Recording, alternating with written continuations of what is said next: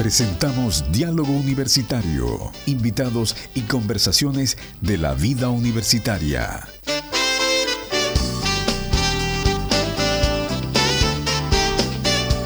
¿Cómo están amigos? 27 minutos para las 11 de la mañana, siempre juntos a través de Radio Universidad Adventista Fe, Cultura y Reflexión.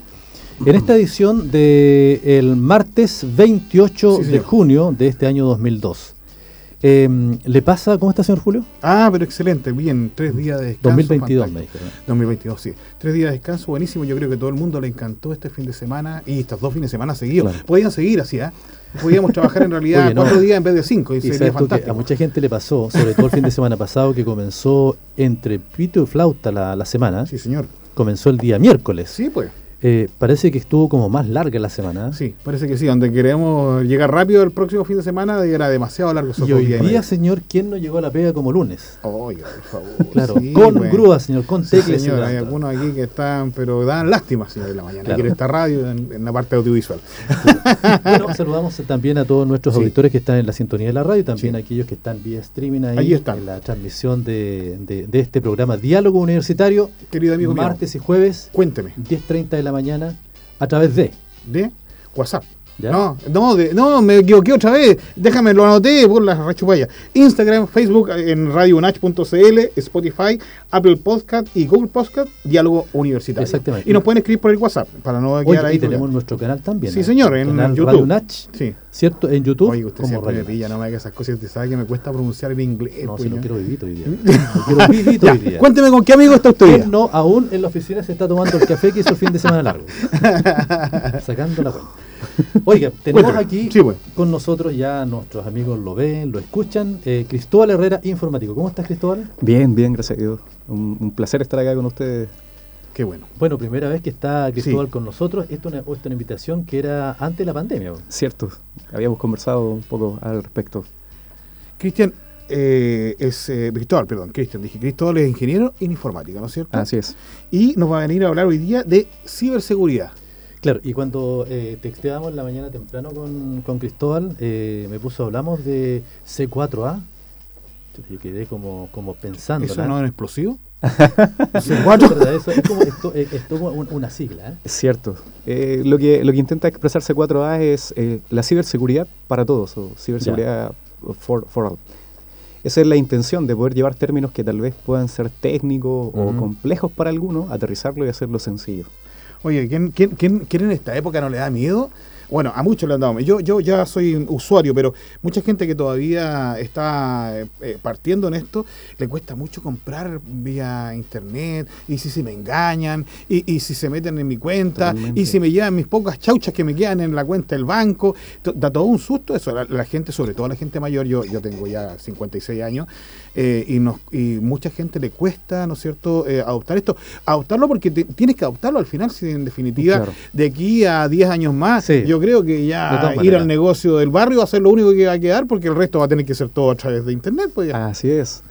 Sí, hoy día se escuchan conceptos como las monedas digitales, entre otros, sí. en donde parece ser que la interacción, digamos, del, del mm. ir y pagar en, en, en, físico se va a perder. Porque... Oiga, yo con eso me sorprendía. Uh -huh. Oiga, un Bitcoin, 33 millones de pesos, qué locura, ¿qué es eso? Y si esa cuestión no existe, no, ni siquiera es algo... O sea, yo estoy acostumbrado al papel y al, y al lápiz y la gente...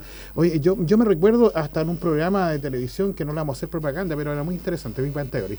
Eh, ahí eh, me acuerdo que ellos peleaban porque habían alguna vez comprado Bitcoin cuando costaban un centavo y habían perdido el disco duro y tenían como 2.000 Bitcoins, que hubiera sido, hubieran sido multimillonarios hoy día en Estados Unidos o en cualquier parte del mundo claro, con esa cierto. cantidad. ¿Sí? Sí, eh, eh, en respecto a la primera pregunta, cuando uno dice, bueno, ¿cómo, cómo asegurar que estoy haciendo mm, algo correcto claro. y, y, mi, y, mi, dinero no está en riesgo, ¿cierto? Sí, claro. Eh, los bancos, entidades, sin dar nombre, siempre recomiendan algunos comportamientos sí, que sí. uno debe asumir. Eh, tal vez no seguir link extraños. Eh, hoy en día está muy de moda las ciberestafas, sí, conceptos que, que, los delincuentes también así con este avance tecnológico empiezan a utilizar para sacar provecho sí. de los más ingenuos o las personas que no conocen tanto al respecto.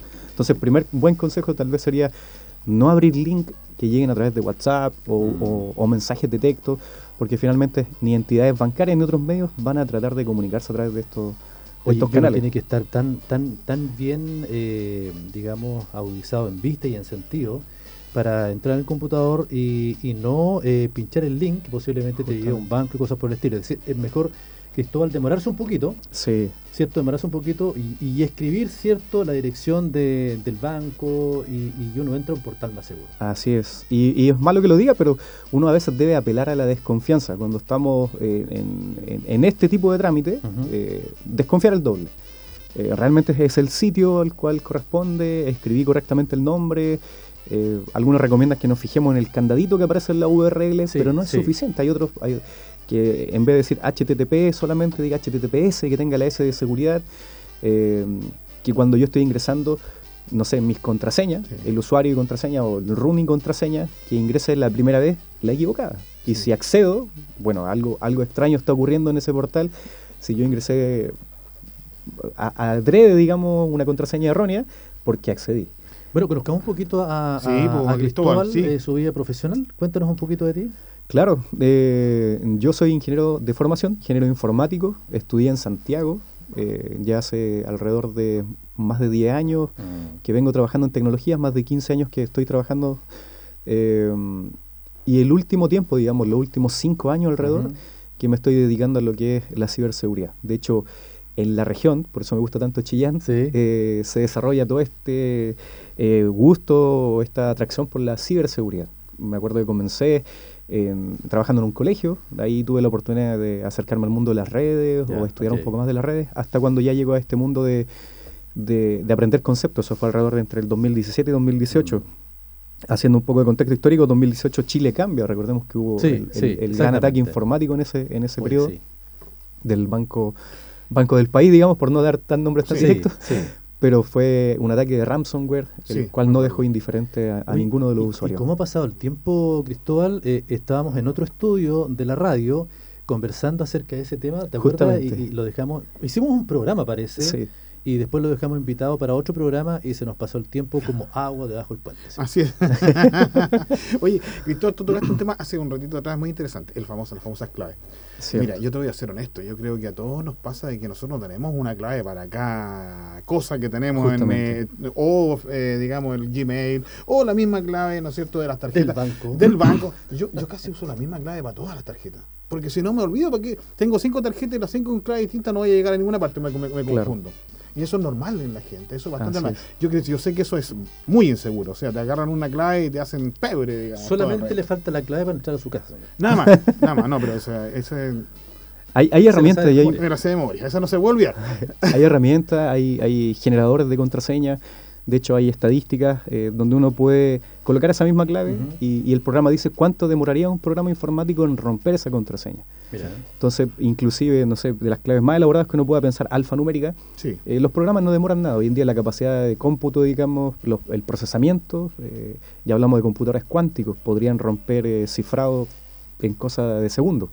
Entonces, lo que a uno nos recomiendan muchas veces es tratar de adquirir un comportamiento del uso en bóvedas de contraseña. Hay personas eh, más antiguas que utilizaban las agendas, sería como un concepto similar. Uno anotaba la agenda y en la agenda colocaba el concepto, eh, el nombre de, no sé, y, la contraseña. Era un buen medio, estaba en papel, en físico, no estaba en digital, pero yo no tenía la necesidad de, memorizar un largo número. Estaba ahí. Estaba de alguna forma y lo podía recordar. El concepto es similar a lo que hace esta bóveda. Yo puedo ir registrando tan parecido como a una agenda telefónica, agrego el nombre de la aplicación, agrego el usuario y contraseña y me da la opción de generar contraseñas más robustas, que sean sobre, no sé, 128 bits.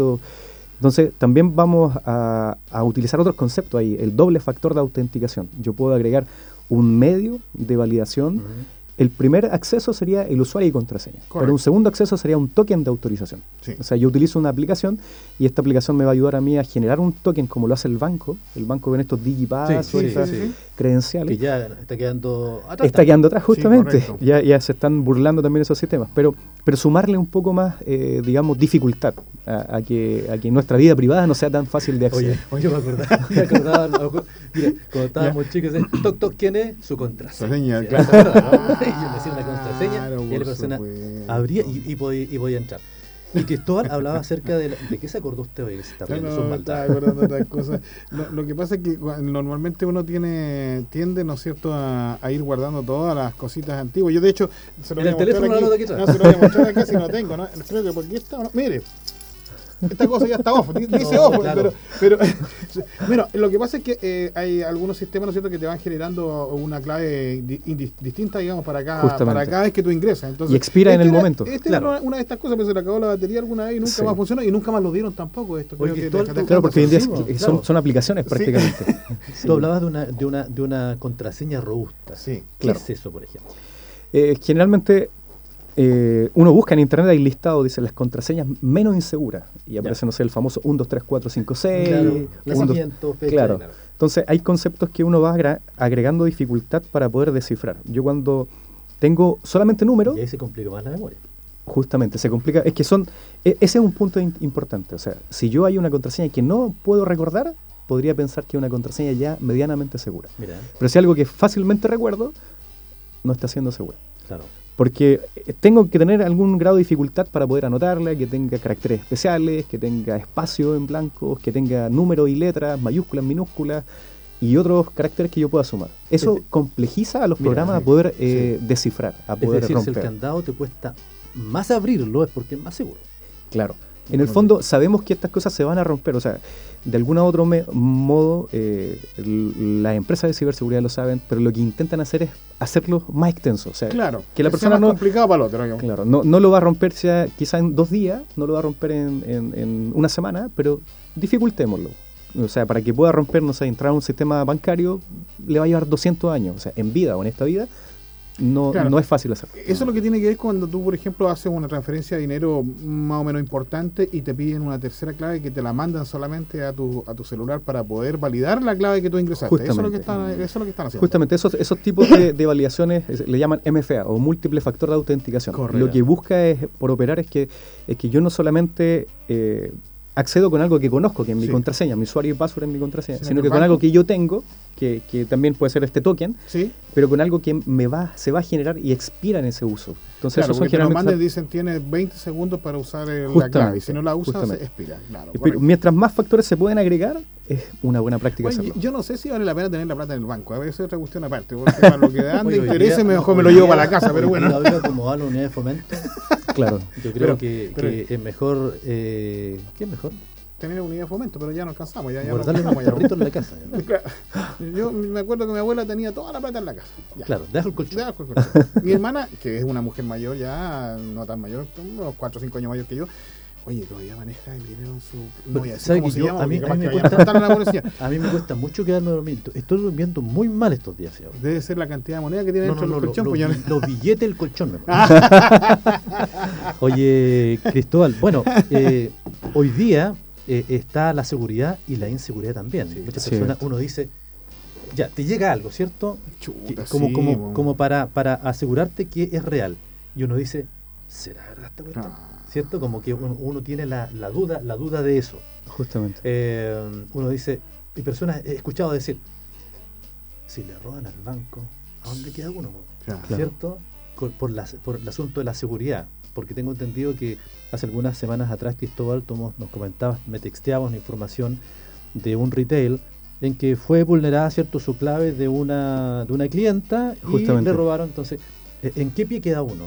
En el sentido con los grandes retail que... Hablemos de gran mercado. De gran, sí, gran mercado, sí. Ocurría aquí en, un, en, un, en un hipermercado eh, donde tuvieron que reconocer, o sea, la, primera oportunidad que tienen hoy día eh, corporaciones o, instituciones, la CMF por ejemplo, les exige a instituciones reconocer cuando hay brechas de seguridad, pero no es con la intención de sancionarlos, sino que lo que se busca es dar aviso a otras instituciones de lo que está ocurriendo para que ellos puedan blindar y protegerse también a sus clientes. Correcto. Entonces, esta institución entró en una investigación, pero tuvo que reconocer, sí, es cierto, algo ocurrió, no sabemos qué ocurrió, hay un proceso investigativo, pero nos vulneraron no nos vulneraron a nosotros directamente, sino a los usuarios. ¿Y qué descubrieron en ese, en ese tema? Es que tal vez uno dice, bueno, no lo hago porque es inseguro, pero hay comodidades. Los usuarios habían dejado registradas sus tarjetas de crédito para hacer pago automático. Ah, claro. Entonces lo que hicieron ciberdelincuentes es, a través de un concepto que se conoce como fuerza bruta, o en lo que el investigador de alguna forma es probar, o sea, probar, probar. Yo pruebo estas credenciales, pruebo estos usuarios, pruebo estas contraseñas y lograron acceder.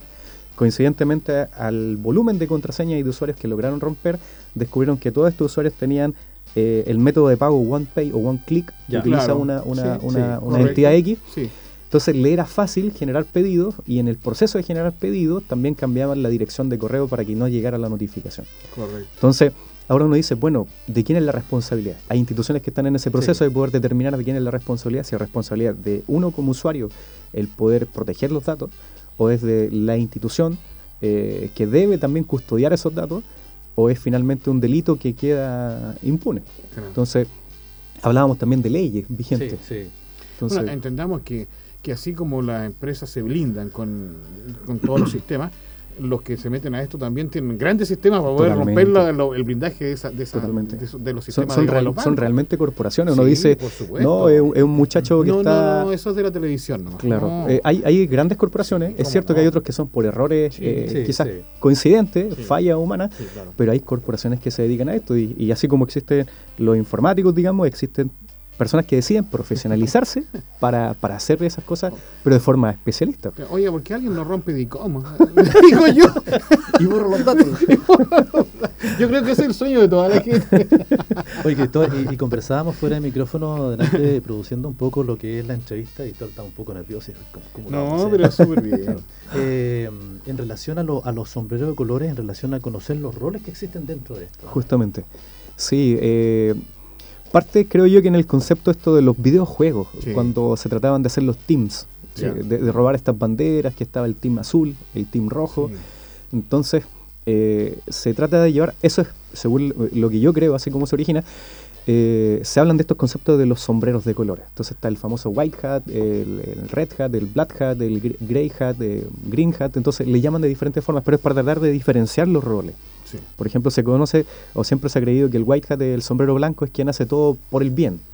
Eh, el black hat sería el opuesto. pero también hay un término medio. Está el grey hat que conoce, también tiene sus habilidades, pero hay oportunidades que tiene también para hacer cosas que quizás no son correctamente. Pero, pero ¿qué es lo que se busca en estos roles? Finalmente es poder diferenciar las funciones, poder diferenciar, porque dentro de algunas organizaciones ah. se le permite a estos teams, a estos equipos, poner a prueba la seguridad. Claro, eso es lo que se busca. Si el team rojo está, eh, no sé, responsable de atacar, hay un team que debe defender a la organización, que sería el blue team. Entonces, a través de esto, bueno, ¿cómo yo evalúo mi seguridad? ¿Cómo una organización evalúa su seguridad? Mm. ¿Cómo nosotros también debemos evaluar nuestra seguridad? O, bien dicho, ¿cómo nosotros sumamos comportamientos eh, o nuestra higiene, nuestra huella digital para poder evitar que cosas como esta no ocurran? Claro, tremendamente complicado el, para, para, uno. Mira, a ver, los chicos de ahora están más siempre adaptados a este tema, ¿no es cierto?, de lo que es la tecnología y, y quizás son más creativos en hacer eh, claves que tienen 4, 5, hasta 10. Mi hijo tiene unas claves hasta como con 12 o 15 números y yo creo que, claro, puede ser igual fácil o en algún momento se podrán romper, pero debe ser mucho más difícil que, que la mía que tiene cuatro dígitos, digamos. Claro. Es una cosa de ese, de ese, tipo, de ese estilo. Entonces, lo que pasa es que aquí también hay una brecha generacional. Los, que estamos sobre los 50...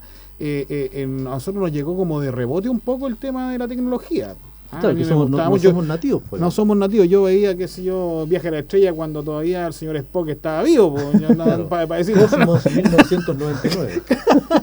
o veía justamente eso. O sea, esto en relación a, a, los roles que decía Cristóbal. Bueno, para las personas que recién se están enganchando. ¿y ¿Quién será ese joven de vara que esté, que esté este, este joven, este, buen mozo, dice tú. Claro, no, no como estos, los feos que están ahí. Bueno, Cristóbal es informático, Cristóbal Herrera, están conversando acerca de la ciberseguridad. Eh, Dios mediante lo vamos a tener, ¿cierto? Ahí eh, en varios, cierto, pero sigue contando acerca de, esto, de, esto, de estos aspectos. ¿Y si le quieren preguntar algo a Cristóbal? Tenemos el WhatsApp. Sí, pues, ¿cuál? El más 569, porque usted dice que hay que recordar colocarle eso, 68 16 90 95. Cualquier consulta que puedan hacerle Cristóbal, háganlo. Aprovechamos, ¿no es cierto?, de, también nosotros aprender un poco más, porque hay consultas que son originales y que prontamente, ¿no es cierto?, tú quedas ahí pensando que, ay, ¿cómo lo resuelvo?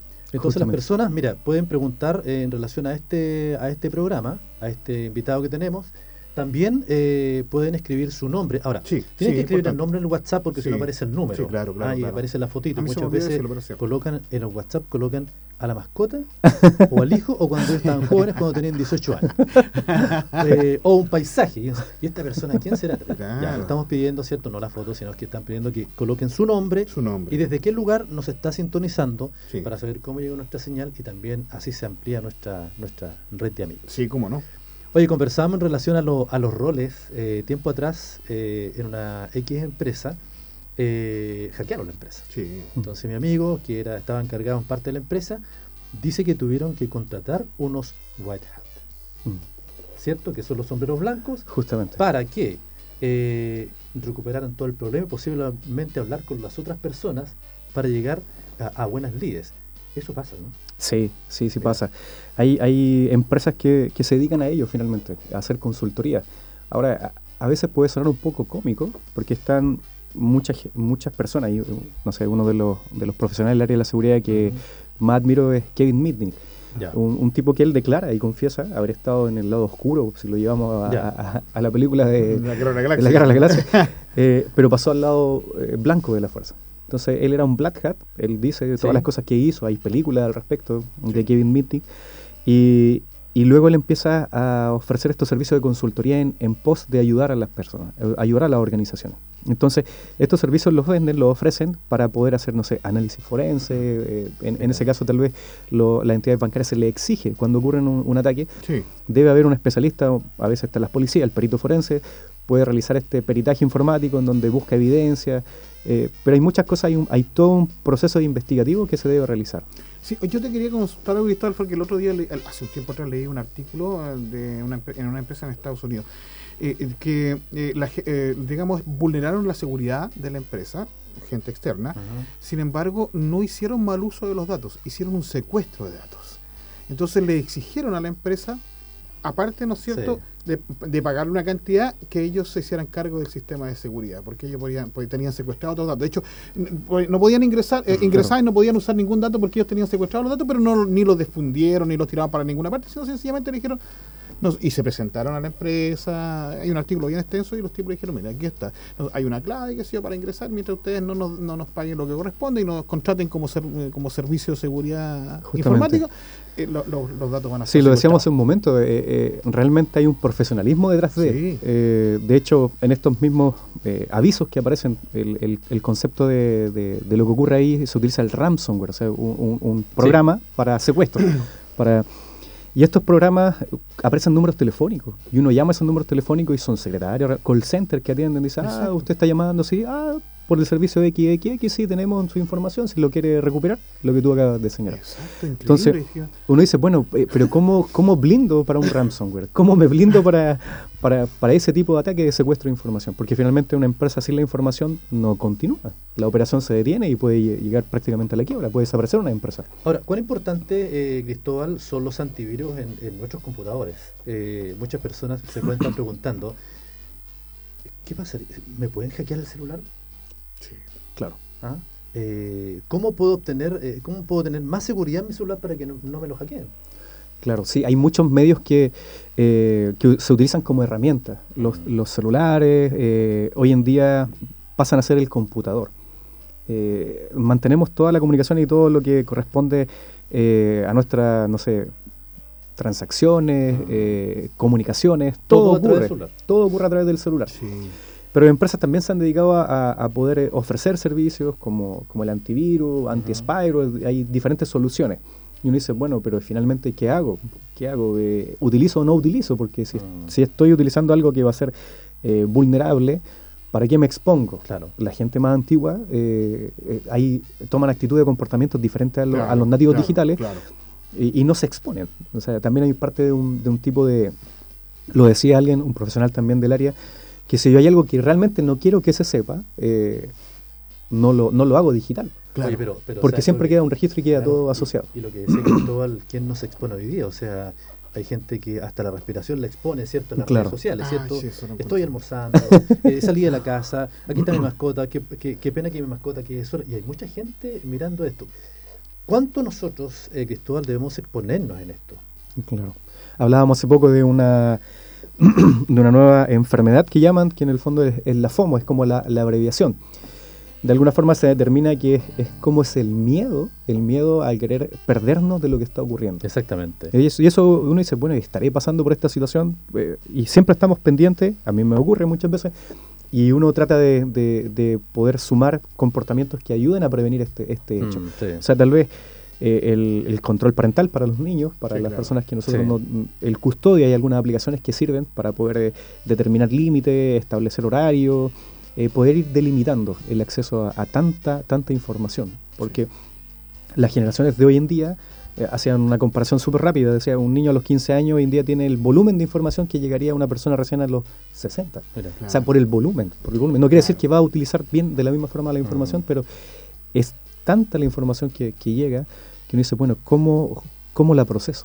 Sí, hoy, hoy ah, lo quieras o no, lo quieras o no, tú tienes, tú, la, la, cosa informática, la cosa de redes sociales, te cruza sí o sí de todas maneras. O sea, lo quieras, seas más viejo, seas más joven, te cruza exactamente igual. Mi madre tiene 82 años y yo la veo tratando de aprender a usar lo mejor posible el WhatsApp para poder mandar sus fotos o comunicarse, ¿no? ¿Y se comunica? se comunica, como no, por supuesto, pero también te genera graves problemas. Mi esposa es psicóloga y ella me dice, oye, hay, hay, hay estudiantes aquí mismo dentro de la universidad que eh, sufren ansiedad cuando tienen que dejar el celular al lado para estudiar, o sea, tienen que estar con el celular eh, pegadito, estar mirando si es que hay algún cambio para no perderse nada, justamente lo que tú dices, no perderse nada y no quedar fuera, porque porque hay gente que si no está dentro de las redes sociales o no, o no está en la red en general, no existe, eh, no existe y ah. por lo tanto, ¿no es cierto?, no siente validación de lo que está haciendo. Entonces, todo este tema de la tecnología, de la informática en general, ¿no es cierto?, ha, creado también situaciones eh, que, que, son perjudiciales también, porque es un tema, yo creo que, que, fue como cuando nosotros, por primera vez, y te lo voy a decir así, Cristóbal, cuando por primera vez salieron las tarjetas de crédito, cuando nosotros recién éramos más, más chiquillos. Claro. Cuando salieron las tarjetas de crédito, la gente creía que era usarla y la plata era infinita y nunca pensaban en lo que tenían que pagar. Yo me recuerdo, yo me recuerdo muy bien mi padre, que era un hombre que nació en el año 40. Me acuerdo que mi hermana le pasó una magna en sus años, no sé si existe todavía esa. Y, y un día mi hermana va a ver su cuenta y dice, oye papá, dice, hay un gasto, es que le hice, fui a comprar cuatro neumáticos para el Suzuki, ese, por el, el, par de y había que pagarlo, pero él no, había, no entendía que eso había que pagarlo. Entonces yo creo que pasa algo así también. Es que, hoy día sales eh, de la casa sin el celular. Yo creo que hace un años atrás se les quedaba. Pero hoy día el celular ya es como parte de tu cuerpo, es decir, ya una extensión de tu cuerpo que no se te queda el celular en la casa. Hoy ya salimos con el celular y además el cargador, porque si me quedo sin batería. Ay, yo lo he visto, son mis hijos. Yo me acuerdo que en una época nosotros, eh, lo mejor era la, audición, porque si mi mamá gritaba a comer y no llegábamos, nos llegaba un varillazo. Así que nos estábamos atentos. Oye, bueno, las personas que están ahí en la sintonía de la radio, el más 569 6816 9095 nuestro WhatsApp, alguna pregunta. Una persona eh, nos preguntaba en relación a mm, todos los notebooks traen una, cámara. El celular también trae una cámara. Cierto. Eh, ¿Es un mito? ¿Es verdad el hecho de tapar la, la cámara del notebook? Es recomendable. Sí, recomendable. Sí, de hecho, los, los, notebooks nuevos vienen con una cosita que se corre para, que quede bloqueada la imagen. Digamos, una cuestión mecánica, ¿no? un pedazo plástico. Y, vienen también unas protecciones, no solo para el notebook, sino que a los teléfonos. Uno puede, hay fundas también que protegen. Es verdad, Cristóbal, esto es de televisión. Yo perdóname que te lo cuente, te lo comento así, porque veo mucho cine, pero. Mr. Jacket. claro, es verdad que te pueden escuchar si efectivamente ellos quieren la verdad. Hay, hay comportamientos hay comportamientos que, digamos, utilizan corporaciones eh, X eh, para poder predecir eh, decisiones. Correcto. se cree que cuando yo accedo a un portal hay un intercambio. Accedo a un, hay un, un, equipo, un computador que está sirviendo algo. Ya, sí. Pero por debajo, ¿qué ocurre? Es, esas mismas eh, predicciones, lo que hace la compañía X que estoy viendo yo, no sé, mi zapato, un teléfono, captura eh, las cookies o captura algún tema de mi navegación. Entonces, de alguna forma, cuando yo vuelvo a acceder al portal, o estoy en redes sociales, o estoy en, en X lugar, coincidentemente algo me sugiere, uy, pero ¿qué está pasando acá? Entonces, ese tipo de comportamiento, mi comportamiento, mi higiene digital, finalmente soy yo quien va dejando esta huella. Correcto. Esta huella en los likes que estoy dando, en las interacciones que estoy haciendo, en las diferentes cosas. Es una huella, es un rastro.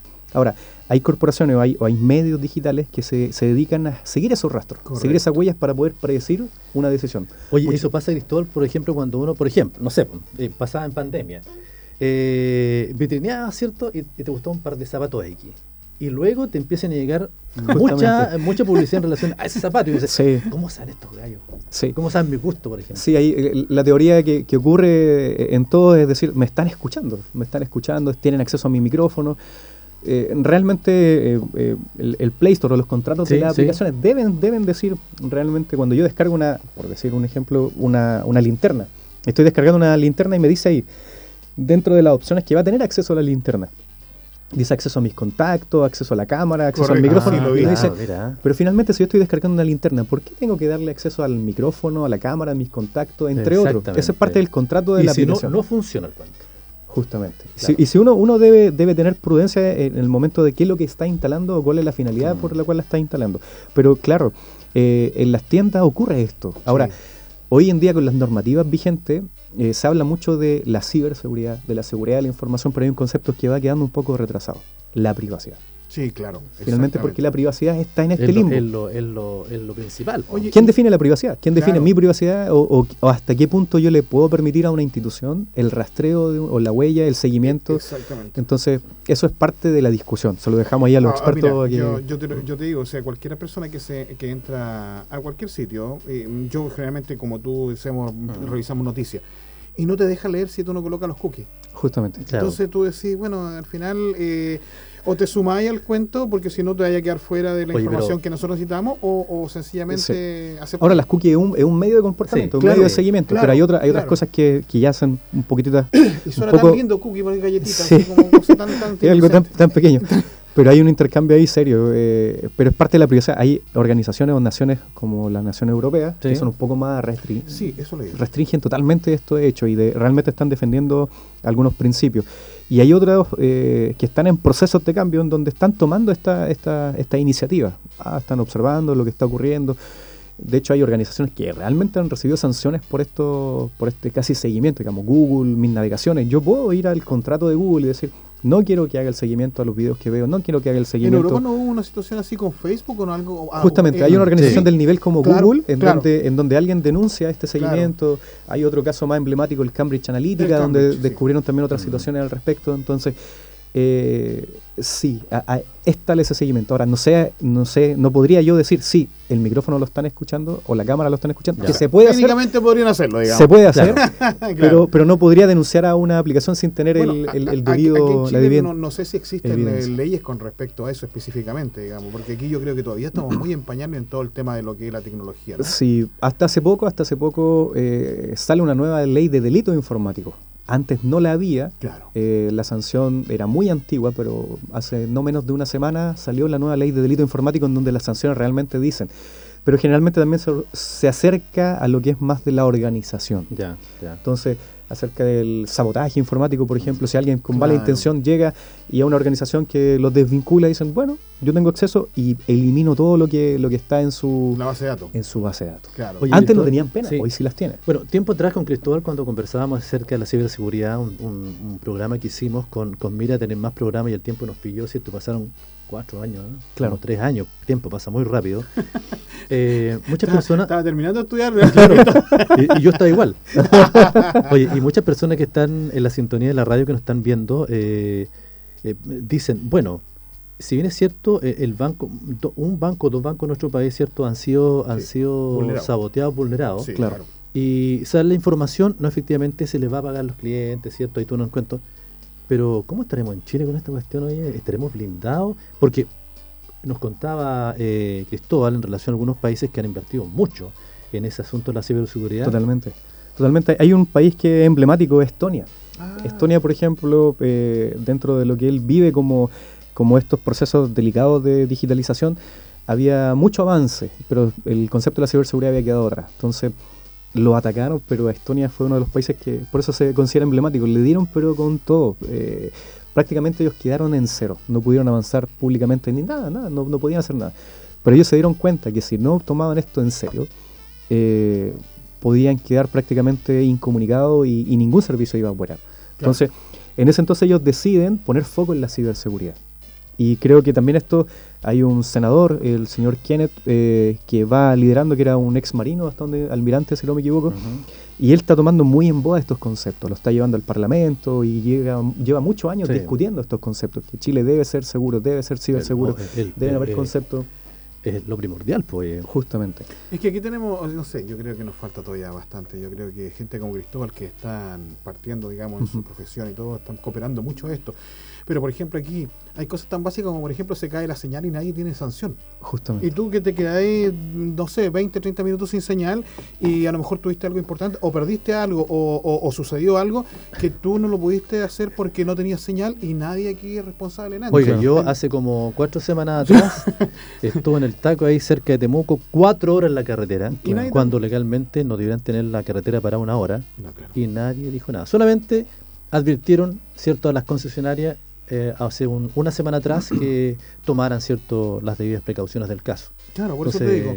O sea, hay, situaciones que suceden en este país que mm, yo sé que creo que por falta de, una ley más moderna o cosas que, no ir a la par, digamos, de, de, ciertas situaciones, como en este caso la tecnología, que provoca, ¿no es cierto?, que la gente en definitiva eh, dice, bueno, si no va a pasar nada.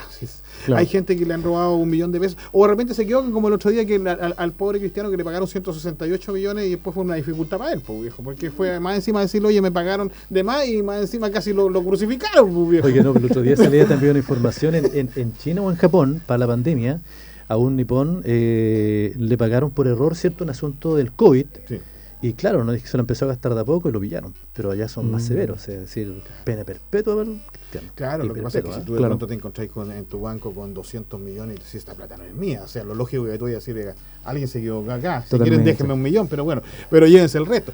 Pero justamente, y, ahí tú eres el responsable. Sin embargo, la, empresa o la institución que se mm. equivocó, ¿cuál es su grado de responsabilidad? Eso tampoco está establecido. O sea, tú eres responsable porque tú estás robando en pocas palabras. O sea, yo, aprendí, a la fuerza un concepto tiempo atrás, que era la diferencia entre robo y hurto. Me, pasó ah, me, pasó porque yo fui y denuncié que habían robado de un casillero pertenencia. Ya. Y lo denuncié. ¿Fue con violencia, le preguntaron? Me, tomaron toda la declaración y luego al tiempo me sancionan. Termino yo siendo sancionado. termino yo siendo sancionado, hasta con carta de amonestación, fue X. Y yo, pero igual fue mi error. Usted denunció robo y a usted le hurtaron. Claro. Entonces ahí yo lo aprendí a la fuerza del hecho puntual. Entonces hay conceptos que uno también debe saber bien denunciar. Bueno, aprovechemos de, enviar las preguntas. Algunas personas ya han preguntado. luego vamos a, responder esto, pero bajemos a nuestro plano local. Sí. Telepeaje entre Tal que Chillán debutará en septiembre, señor. Anunció, anuncio lo realizó el Ceremio de Obras Públicas. El encuentro con vecinos de localidades de San Nicolás y San Carlos hubo protestas quienes recibirán pases liberados para evitar pagos en actuales peajes laterales. Dicen que mm, lo que se escribe en el viento se borra con el codo. Ah, esto tiene que quedar escrito, chiquillos, porque, a ver, 18 años llevan reclamando residentes de localidades aledañas a la ruta 5 Sur de las comunas San Carlos y San Nicolás, que no se ponga este, este, este peaje, afectadas por el cobro de peajes laterales para entrar y salir de sus comunidades a la citada ruta. Mm. ¿Qué me dice? Ah? Calcule cuando nos hagan esto, camino a las termas. Porque no sé por qué me huele que las nuevas carreteras, los nuevos puentes que hay para mi sector, algo tiene que Alguien por ahí de repente va a aparecer con una barrita y ¡pum! Oye, yo que pagando. Viajo, yo que viajo mucho al sur casi todos los fines de semana, eh, me admiró que ya desde eh, ante Los Ángeles eh, están las caleteras, pues. Yo no, yo no sabía el término caletera hasta cuando este este provinciano fue a Santiago hace cuánto y no sabía, pero ¿qué dicen caleteras cuando se llaman carreteras? Y ahí supe que las caleteras Grito y Plata. Entonces, la gente está alegando mucho de, ahí al sur, mm. porque hay muchos negocios aledaños, ¿cierto? Picadas que ya no van a estar. Mm. con las y entonces mucha gente va a tener que pagar, ¿cierto?, para acceder a la carretera. Y gente que trabaja, por ejemplo, en, en Bull, en Esquillón, tiene que pagar 600 pesos, ¿cierto?, todos, todos los días. Todos los días. Todos los días. Vale. ¿Dónde va a parar, señor Julio? Hasta el al final. No, yo no me quiero poner en ese, plano porque si no eh, sería muy largo, pero yo creo que, bueno, de alguna forma eh, deben tener un límite de, tiempo de uso de, esa, de, eso, digamos. Yo no sé cuánto tiempo será. Dice, la eliminación será gradual, por lo que en el corto plazo los vecinos de localidades de San Carlos y San Nicolás afectados por el cobro recibirán pases liberados. Y el resto de la gente seguirá pagando. Pero, pero será un telepeaje. ¿Cómo, ¿Cómo la gente va a decir quién es de ahí y quién no? no sé. bueno, con la tecnología, eh, eh, Cristóbal sabe, la tecnología sabe de dónde eres, qué come, cuánto es tu color de claro, cuánto pesa y todo lo demás. Le señalamos a los dirigentes que hemos logrado que la empresa concesionaria aumente la entrega de pases liberados y hemos solicitado una lista priorizada a las directivas que espero tenerlas lo antes posible para entregar estos pases. ¿Qué le parece? El Ceremi del MOP, Paulo de la Fuente, dio a conocer anuncios en un encuentro con vecinos de la ruta. Bueno, Dejémoslo ahí, sin comentarios. Claro. Eh, usted va a Concepción por la ruta del Itata, ¿no? Yo trato de ¿Cuánto ya se paga? ¿Que mil? Cierto. Casi 6.000 creo que... Claro, y para el sur le van agregando los 100 pesos así, pero rapidito. Yo cuando viajaba al sur pagaba 1.500 y ahora son 3 lucas casi. Wow. Bueno, cuando usted va a Santiago, ¿para quién le voy contar? Con la cantidad de peaje le sale más barato irse en avión, puñol. Exactamente. bueno, son cosas que uno tiene que... Oye, la farmacia de turno... La, sí, sí, la tengo acá, me acaban de mandar mi amigo de Info Amigos, la farmacia de turno del día de hoy, la farmacia Humana, dirección 5 de abril 702, desde las 21 horas hasta las 9 horas, acá en la ciudad de Chillana. Ya. Ah, pues cualquier persona que tenga necesidad de algún medicamento en la noche, farmacia Exactamente. Y nosotros estamos cada martes y jueves, Cristóbal, a las 10.30 de la mañana, con este diálogo universitario. Eh, y a poquito vamos agarrando vuelo de poquito, ¿cierto? Eh, también saludamos a toda la gente que está en la sintonía. ¿Tú habías escuchado el programa? Sí, sí, lo había escuchado bastante. ¿Malo o bueno? No, buenísimo, buenísimo. De hecho, me motivé, a caminar escuchando el programa. ¡Ah, qué bueno! sí, no, sí, conversamos y, es interesante porque todas las personas eh, se sienten muy a gusto, como, como en el living de la casa, nos falta el puro mate, que sea. Aquí sí, sí, bueno, un saludito para, la gente que es un poquito más claro. como yo. Una persona dice, hola Alexis, Julio, Felicitaciones por el tema y el invitado. Mi pregunta es, ¿cuáles son las habilidades digitales claves que se debieran desarrollar especialmente en los estudiantes para tratar la gran cantidad de información? Karina dice. Sí, eh, hay, un concepto ahí que estamos al debe. De hecho, hace poco eh, algunos colegios lo han adquirido, que es el, tema del desarrollo de los algoritmos o programación. Programación. Se le está enseñando, porque hablamos de estos conceptos del volumen de la información, de las grandes carreteras de información pero finalmente cómo aterrizamos esa información o cómo sacamos provecho para el bien eh, utilizando esa información. Mm. Entonces, lo que han tomado algunas eh, instituciones han sugerido que en los colegios desde temprana edad, primero básico, en adelante, a los niños se les empiece a través de juego, la gamificación, enseñar a programar. Mira, interesante. Fíjate, esto es como el tema de la. ¿Cómo se llama? De, la educación civil. Sí, un poquito, señor, por la gente. Ah, me, está, me, está, me está retando ya. Ah, ya. Eh, esto de la educación cívica, sí es lo mismo. Claro. Si esto, la gente va a ser un buen ciudadano en la medida que aprenda, ¿no es cierto?, las reglas y las normas que hay en una sociedad. un, un, ciudadano va a ser también, ¿no es cierto?, óptimo en el uso de la tecnología cuando desde niño se le enseña, ¿no es cierto?, el uso de esta tecnología. Totalmente. Eh, va a ser más seguro, va a ser gente, ¿no es cierto?, que, que no se va a perder, digamos, en la tecnología, porque hay muchos jóvenes que de pronto les gusta mucho los juegos y algunas cosas, a lo mejor se pierde. Hay mm. gente que está muy en contra, yo no. ¿ah? Yo la verdad es que yo creo que los juegos de, video agilizan muchas cosas, el movimiento mental y la mano y todo lo demás. Pero, pero hay que aprender desde chiquitito, para que la gente no cometa errores, te enseñan de chico. ¿Qué te dicen a ti de chico? No meta el dedito en, el fuego porque se va a quemar. Uno lo hace igual. El Uno lo hace igual, pero aprende que no es así. Entonces, desde niño tú tienes que aprender esas cosas. Y es cierto lo que dice Cristóbal. Es necesario que en los colegios, así como enseñan inglés, como enseñan otras, materias, la tecnología hoy día, que es básica para el uso, para la vida de cada una de las personas, esté también en los colegios. yo sumaría el tema de los algoritmos, la ciberseguridad. O sea, ¿Qué es un algoritmo? Cuénteme, porque yo me acuerdo. los algoritmos son, la capacidad de, de construir. ¿Se de programa? claro, no, cuéntame, ¿pero qué es un algoritmo? Sería de alguna forma como los paso a paso, digamos, una receta de, de cómo hacer o llegar a construir algo en específico. Eso, eso se conocería como, como, un algoritmo de programación. Oye, y muchas personas que están en la sintonía de la radio viéndonos, Cristóbal, eh, tú hablaste acerca de esa bóveda de, de, información en relación a, a, las eh, claves, claro. ¿cierto? Eso, eh, alguna persona puede decir, bueno, eso se compra, se baja una aplicación. Hay aplicaciones que son gratuitas. Hay, hay aplicaciones que son gratuitas, están hoy en día ya para el teléfono. Por ejemplo, eh, KeePass eh, es una aplicación que yo recomiendo, se utiliza a nivel de escritorio, PC, digamos, en donde yo puedo tener esta agenda, llamémoslo de alguna forma, pero agenda para mí, como lo decíamos en el ejemplo anterior, del lapicito, para poder registrar mis contraseñas y mantenerlas, eh, contraseñas que sean medianamente robustas y no tener la necesidad de estarlas recordando. ¿Y ese equipaz es con Q, con K? Con K, K de kilo, doble E y pass de password. Ah, ya. Ya, doble pass de paso. Cristóbal, ¿es recomendable eh, permanentemente o cada una cantidad de tiempo ir cambiando las claves? Sí, hay una, una propaganda muy, muy, muy dura que hacían, bueno, en otros lugares tal vez no es tan duro, pero es para que dejar claro el concepto. Ya. Decía que uno a las contraseñas debía darle el mismo tratamiento que a la ropa interior. Entonces decía, tú te cambias la ropa interior entonces cambia tu contraseña. Desea la propaganda en sí para, para que la gente pudiera aterrizar el, concepto y decir, es necesario. ¿Cada cuánto tiempo es recomendable, bueno, Cristóbal? Eh, Depende de la persona, pues. hay algunos que usan la ropa interior muchos días, ¿no?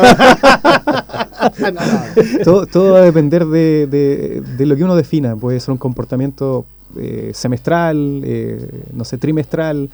Uno va a definir eh, tal vez cuando yo ingreso a computadores que no son de mi propiedad, ah, eh, mira. Eh, tener el comportamiento, tener el, buen comportamiento de decir, bueno, luego cambio las contraseñas y, la almaceno en esta bóveda y voy haciendo la diferencia. el uso de la contraseña única, como decía, no es lo recomendable. Porque por generalmente. Eso que Google, cuando tú te metes de otro computador a ver tu correo, te dice, oye, ¿fuiste tú el que se metió ahí? Claro, es que, es que hay bot, digamos, hay ah, secuencia automatizada en donde, en donde van sugiriendo y dicen, eh, hemos descubierto un nuevo acceso, hemos hecho alguna situación acá en específico que, se, puede, se puede llegar a, descubrir. Pero ahí están también sumados estos dobles factores de autenticación en donde está bien, yo me metí en un equipo ajeno, eh, capturaron tal vez con alguna mala intención mi contraseña, mi usuario, por ello tengo una protección adicional. Sí, Tengo un doble factor de autenticación que solamente lo genero yo. Sí, porque Google te dice, ¿fuiste tú? Eh, Intenta validar. Te, mandamos un número ahí, y tú tienes que validarlo. ¿Cuál es el número que te mandamos? Justamente. Hay tantas preguntas que uno, esto, esto pasa lo mismo cuando va al médico, como que conversa con Cristóbal y a uno se le pasan todos los, miedos. Ah. claro, ¿cierto? Porque cuando, se da cuenta cuando... O salís con cáncer, uno de dos. Pues, lo que salga más caro. Uno, uno va al médico, va con una dolencia y llegas al médico y ¿qué le duele? Y no te duele, pues, no te duele nada, ¿cierto? Pues como, que así psicológicamente te preparas. Y te apuesto que vamos a terminar con Cristóbal. Oye, ¿pero qué no le preguntamos esto a Cristóbal? Claro. Mira, Cristóbal, eh, conversábamos, bueno, hay tantos temas, eh, te vamos a dejar invitado para otra vez. Sí, muchas gracias, con gusto. Eh, conversábamos, fíjate, acerca de la, de la higiene digital asociada a la huella. Sí. Eso tiene que ver con el comportamiento, finalmente. es necesario muchas veces que yo acceda a sitios y vaya haciendo interacción o que, me, que me registre en todos los sitios o en todos los portales o, que permita el seguimiento a, mi, a mi comportamiento o que esté subiendo fotografías. Eh, en mi caso, eh, es algo que tal vez yo digo, bueno, eh, me llega también de rebote, pero en el fondo yo utilizo más del común las redes sociales porque intento también estar en contacto con mi familia que no está en la localidad. Y tú eres docente también. Claro. Entonces, de alguna forma, yo trato de hacer mayor interacción con otros que en mis redes que están en Santiago, en Quintero. Entonces, trato de mantener al día a mi familia con todo lo que yo estoy haciendo. Porque si no estaría la preocupación también. Ahora, eso no quita, no quita que también uno deba aprender estos comportamientos a poder sanitizar su comportamiento dentro de Internet.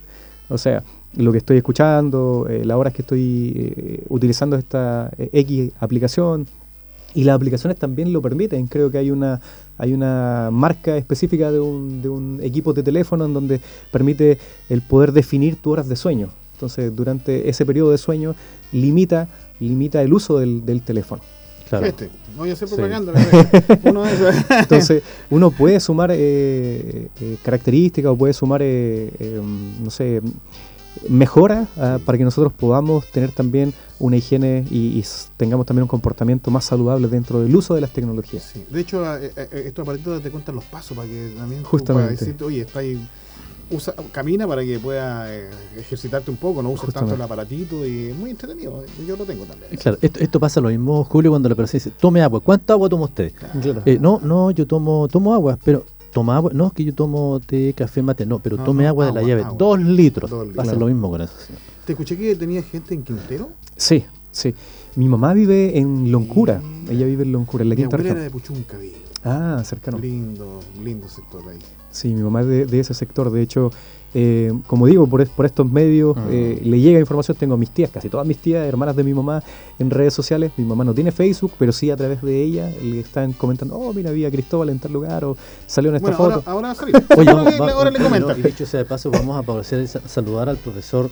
Eh, Herrera, ¿cierto? Sí. Al profesor Herrera, que Heraldo Herrera, que aún está saliendo en la radio, lo hemos rescatado por ahí en algún programa, Poesía Universal un hombre, un docente de nuestra universidad que ya tiene esos lustros, ¿cierto? Está un poquito delicado de salud, así que si le vas a mostrar este programa que le enviamos un saludo desde los estudios, ¿cierto? Al profesor Heraldo Herrera, 78 años, 77 77 que Claro, que también estuvo grabando en el estudio programas para la radio. Mira cómo pasa el tiempo y ahora está eh, eh, Herrera Reloaded. ¿Ah? Correcto. Sí, muchos saludos al profesor para que se mejore lo más pronto posible y, que, y que esté bien, pues esté relajadito. Dios Su hijo lo ha hecho excelente en la radio el día de hoy. Sobrino. Sobrino. Sobrino. Ah, sobrino. Le cambiamos. No Pero hay, hay, hay, sobrinos que son como hijos. Sí, exactamente. Oye, eh, bueno, conversábamos con, con Cristóbal eh, fuera de micrófono. Eh, yo comúnmente eh, dos veces al mes le compro los diarios a mi papá. Le compro todos los diarios. Mm. Y cada vez, señor, que voy al kiosco, quedan pocos kioscos, ¿ah? Quedan pocos kioscos, quedan menos diarios, pues, señor. Porque, deme, deme el, el, diario El Mercurio. Ya, deme el diario El Mercurio, aquí está. Deme eh, la discusión. No, la, discusión ya no sale. Ya no sale. Ya no sale. Papel, sí. La tercera. crónica. Tampoco. La, la, tercera ya no sale. Sí, claro. Y eh, tenemos la crónica. Mm. Entonces ya los kioscos están como vendiendo o dulce u otras cosas porque el kiosco en sí como, como, como vendedor de diario ya no está. Y pasa eso, ¿ah? ya está, todo digitalizado. Sí, lo conversábamos al respecto. Eh, a mi padre, por ejemplo, él en su juventud el, diario era un medio de informativo eh, para postular a empleo, entre otras cosas. Él ya está sobre los 70 ya. Ya. Eh, entonces, de alguna forma, él también decía, bueno, para acceder al Mercurio había un costo asociado. Claro. Pero hoy en día la digitalización, si hablamos algo bueno de la digitalización, es que permite el acceso a la información de cualquier lugar del mundo y prácticamente prácticamente gratis. Entonces uno podría leer un periódico de cualquier lugar. Lo, lo, malo de esto es que al leer digitalmente el Mercurio, o después no puede limpiar los vidrios. No puede encender fuego. No puede prender fuego. Sí, no, pero hay veces que Ponérselo al gatito. Sí, como no. Al perrito. A veces que también los, diarios. Mm, y bien arrugadito, sirve también para colocarlo. Claro hay veces los diarios digitales tampoco te dejan leer si no te suscribes. También Justamente. Digamos, yo voy a otros diarios en cualquier otra parte del mundo y los tipos te tienen abierto el tipo y tú lees la suscripción que está leyendo la persona en papel, la tiene Pero hay algunos acá que todavía les falta. Oye, en, la mañana, bueno, eh, a través de su red social, Cristóbal eh, me envió, ¿cierto? Era una especie de, de, microprograma, un, mensaje en relación a cómo se van acabando algunas cosas. Sí, Claro, ahí pasaba cerca justamente de la, de la actualización tecnológica. Recordemos mm. también que en pandemia, en este periodo, hubo una aceleración tecnológica. Por datos estadísticos se decía que Chile estaba en, la, digamos, en, la, en el número 48 del ranking, sumando puntos, pero hoy en día, solo en estos años de pandemia, sumamos o subimos al 52. Entonces, 52% digamos de este avance tecnológico. Mm. Entonces, en esta aceleración ocurre que hay muchas cosas que cuestionamiento. Sí, claro. Eh, en ese video ah, invita a reflexionar acerca de cómo hoy se están haciendo las cosas. Pero finalmente también lo que dice, bueno, si, si hay otros que, que, están haciendo las cosas de esta forma, no significa que yo deba quedarme atrás, sino que debo hacer lo mejor posible para poder avanzar y hacer bien uso de estas tecnologías. Sí, correcto. Sí, no, y también hacerlas más masivas, porque todavía en nuestro país hay lugares, yo soy de una zona rural donde todavía llega así la, señal de celular, pero eso no significa que los chicos de los colegios rurales tengan acceso a tanta tecnología como lo tienen acá y, eso los va también dejando ¿no cierto? un paso atrás, a, sobre todo a la gente de la zona rural. Entonces, eh, eh, el 5G llega aquí al centro de Santiago, no llega allá a las termas de Chillán. Una persona decía, por lo único que me gusta ir a Santiago es que funciona, funciona el 5G. Claro, claro. Eh, y conversábamos, ya casi finalizando el programa, Cristóbal. ¿Se acabó el tiempo? en relación a que... Ah, cuando uno utiliza mucho las redes sociales, tanto el teléfono, textea por WhatsApp, el computador, en fin, poco escribe. Entonces, he notado yo, que cuando uno se pone a escribir, la, la muñeca bien tiesa. y es porque se activa algo, me decías tú, ¿no? Sí, hay un hemisferio del cerebro que se activa al momento de la escritura. Es, diferente al que ocurre cuando estamos testeando. Como que, tratas de escribir más rápido. No, y, parece que no se le activa tampoco la parte del hemisferio cerebro que tiene por ortografía, porque hay algunos que te digo que te indico que cuando textean incluso son horrorosos. No hay, no hay, un corrector automático. No hay corrector. no, yo creo, alguien, alguna vez leí en algún artículo por ahí, eh, que las generaciones, hace unas dos generaciones atrás, cuando empezó todo este tema de la tecnología, si tú le medías el dedo pulgar de la generación hace dos generaciones atrás, es más corto que el dedo pulgar que tiene la generación hoy día. Yo no sé si será cierto o no biológicamente, porque no, he leído ningún estudio biológico, pero, pero yo no sé cómo lo hacen tan rápido con los dedos pulgares. A mí me cuesta con los cinco dedos de cada mano y con los dedos pulgares. Es que se le desarrolló dos dedos pulgares. Oye, Cristóbal, mucho un, agrado. Igualmente. Haberte tenido aquí en nuestro en, este link de nuestra casa en Diálogo Universitario para comentar las cosas de la vida. esa vida que pasa tan rauda y que a través de, toda la tecnología eh, sigue siendo igual, ¿ah? Cierto. Sigue, siendo igual la, la, vida. Sí, algunos dicen por ahí que los temores, los jóvenes y las situaciones diversas eh, siguen siendo las mismas. La tecnología está, mm. pero las mismas cosas, las mismas actitudes, eh, los mismos desafíos, los mismos problemas se mantienen. Así es, fíjate que Mira, antes que nos vayamos, una última, una, última reflexión. Yo me sucede que en el, campo de pronto se corta la luz, ¿no? Es, muy, es muy factible que suceda. Eh, y, eh, y, resulta que los chicos de pronto o tienen poca batería, como decías tú, y la entrada de desesperación no tienen una. y se la acaba la batería celular. ¿En qué terminamos? Jugando a la gran capital, jugando, ¿no es cierto? Entonces vuelven exactamente a lo mismo. O sea, la tecnología sí es cierto, te, te, ayuda, te apoya, te enseña, te educa, pero evidentemente que la relación humana... Y conecta. Y conecta, pero la relación humana de piel eh, eh, es, diferente. y muchas personas eh, están pensando, ¿cierto?, el gran apagón. Sí. ¿Cierto? Es famoso blackout. ¿Cómo se llama eso? el blackout. sí, pero hubo un momento que decían en el año 2000, eh, me acuerdo yo, yo todavía no sabían ni computadores, yo creo que. Y decían, no, va a venir una cuestión y, se va a apagar todo, ¿de acuerdo? Y, en película sacamos. Cuando el otro día se fue WhatsApp, claro, a, a, media, a, media chipa nomás viviendo. y, en este rigor, el, el, tema del año 2000 era por el cambio de, de cifras. De cifra, que los programas informáticos antes del 2000 mm. sabían todos eh, dejado como en un periodo ah, que funcione hasta el 2000, una fecha límite, una fecha de caducidad. Entonces, como no estaba en esa actualización y no estaban ya los programadores, ¿qué íbamos a hacer? Los bancos estaban con ataque, Claro, claro. Cristóbal, en, un minuto, ¿qué le podrías decir a la gente que está en la sintonía de la radio como prevención en, esto, en estos temas? Bueno, hay, muchas hay muchas cosas que, que van por nuestra línea, en el autocuidado, eh, el poder sumar comportamientos eh, que nos favorezcan, el poder evitar muchas veces el ser desconfiado en cuanto recibamos mensajes de texto, eh, el finalmente tratar de tener las mismas actitudes que tenemos cuando conocemos a alguien en persona y llevarlo al ambiente digital. Solamente eso. Cuando te mandan un WhatsApp, no abras el primer enlace que te aparece. Justamente. ¿Mm? Ya pues, amigo mío, se terminó el tiempo, no están haciendo Bien, tenemos, tenemos, tenemos un WhatsApp. Sí. ¿Cierto? eh, don Alejandro. ¿Cierto? Eh, ocho y medio. ¿Un WhatsApp nuevo? ¿Cierto? Acá, ¿no? Bueno, hay preguntas que quedaron afuera en, en pandemia. La vamos a dejar para, para otro para otro programa porque el tiempo ya nos alcanzó rápidamente. Sí, pero podemos nombrar a la gente que la hizo. Sí, bueno, Karina, que está escuchando acá cerca de las mariposas, también está nuestro amigo de San Carlos y un amigo de Chillán también que sintoniza nuestra radio. Sí. Así es que, Cristóbal, muchas gracias. Con gusto. Gracias a ustedes por la invitación. Gracias por venir. Vamos a, invitar para, sí, vamos a calendarizar, ¿cierto? Porque los invitados están ahí, listos, dispuestos ya para comenzar, ¿cierto? Otra edición de este diálogo universitario. Despedimos a Alejandro, eh, despedimos a Luciano Sánchez en, en, toda la transmisión streaming. Nos vemos, don Alexis. Y nos encontramos el otro jueves. El otro jueves. Muchas gracias. Ahí nos vemos. Chao. Fue Diálogo Universitario en Radio UNACH. Siga en nuestra sintonía.